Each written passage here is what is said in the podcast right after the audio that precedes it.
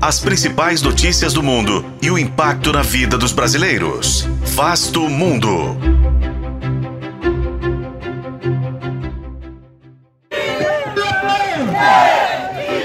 A rejeição da proposta de reforma da Constituição representa a continuidade de uma crise popular que se arrasta desde 2019 e uma derrota para a direita chilena.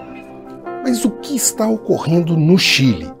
Este é Vasto Mundo, podcast de relações internacionais do tempo, e juntos vamos saber mais sobre o resultado do plebiscito constitucional. No dia 17 de dezembro, 55% dos chilenos rejeitaram a proposta de reforma da Constituição que vigora desde os anos 80, período da ditadura de Augusto Pinochet.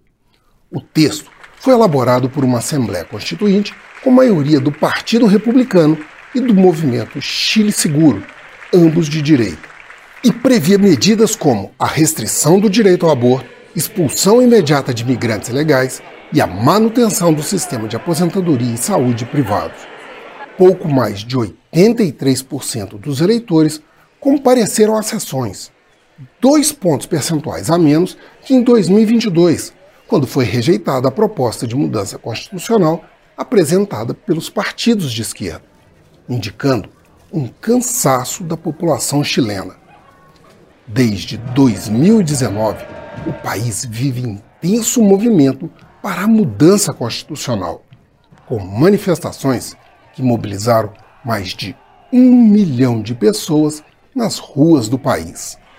O motivo imediato havia sido um aumento de 20 centavos no preço do metrô naquele ano, o que potencializou a insatisfação popular com a desigualdade social. No regime de previdência privatizado por Pinochet, sete em cada dez chilenos recebiam menos do que um salário mínimo.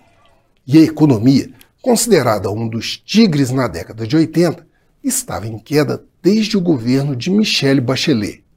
Em 2023, a projeção é de que não haja qualquer crescimento do produto interno bruto.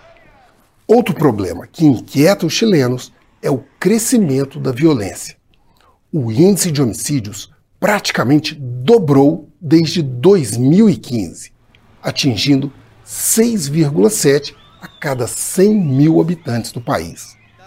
Diante da dificuldade de superar o impasse, o presidente afirmou que não haverá mais tentativas de reforma da Constituição em seu mandato. E a população chilena terá que esperar, pelo menos até 2026, para voltar a tentar mudar a sua Constituição. Eu sou Frederico Duboc e este foi Vasto Mundo. Acompanhe este e outros episódios no YouTube, nas plataformas de streaming e na programação da FM O Tempo.